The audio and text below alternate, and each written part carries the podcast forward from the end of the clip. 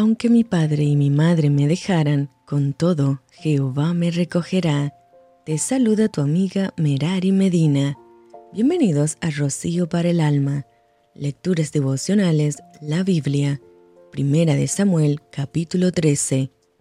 Había ya reinado Saúl un año, y cuando hubo reinado dos años sobre Israel, escogió luego a tres mil hombres de Israel, de los cuales estaban con Saúl dos mil en Micmas y en el monte de Bet-El, y mil estaban con Jonathan en Gabaa de Benjamín, y envió el resto del pueblo cada uno a sus tiendas.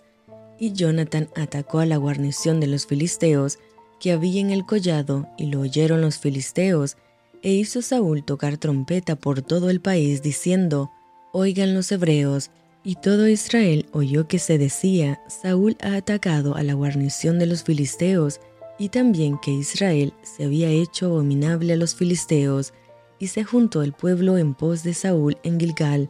Entonces los filisteos se juntaron para pelear contra Israel, treinta mil carros, seis mil hombres de a caballo, y pueblo numeroso como la arena que está a la orilla del mar, y subieron y acamparon en Micmas, al oriente de Bet Aven.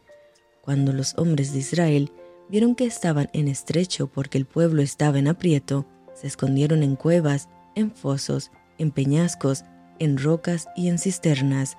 Y algunos de los hebreos pasaron el Jordán a la tierra de Gad y de Galaad, pero Saúl permanecía aún en Gilgal, y todo el pueblo iba tras él temblando.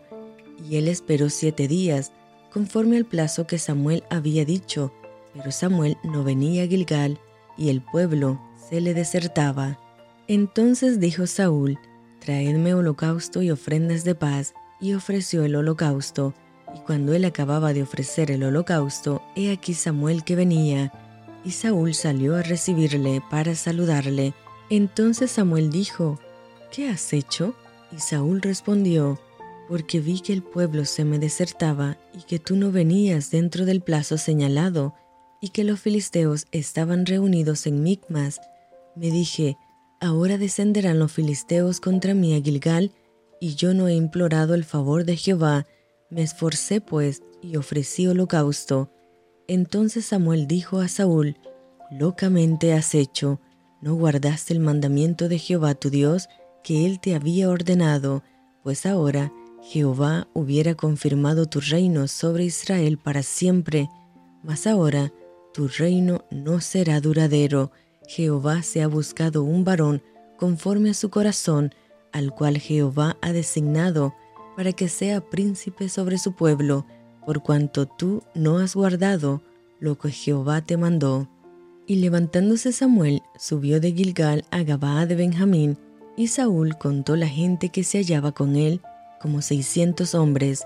Saúl pues y Jonathan su hijo y el pueblo que con ellos se hallaba, se quedaron en Gabaa de Benjamín pero los filisteos habían acampado en Micmas y salieron merodeadores del campamento de los filisteos en tres escuadrones.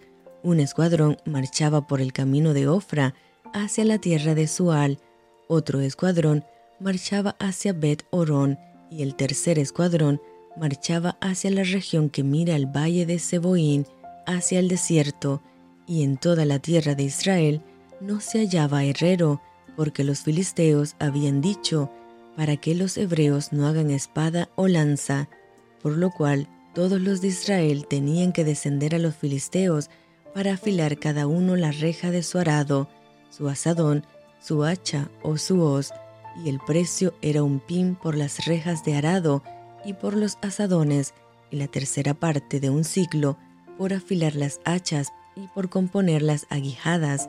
Así aconteció que en el día de la batalla no se halló espada ni lanza en mano de ninguno del pueblo que estaba con Saúl y con Jonathan, excepto Saúl y Jonathan su hijo que las tenían, y la guarnición de los filisteos avanzó hasta el paso de Micmas. Y esto fue Rocío para el alma.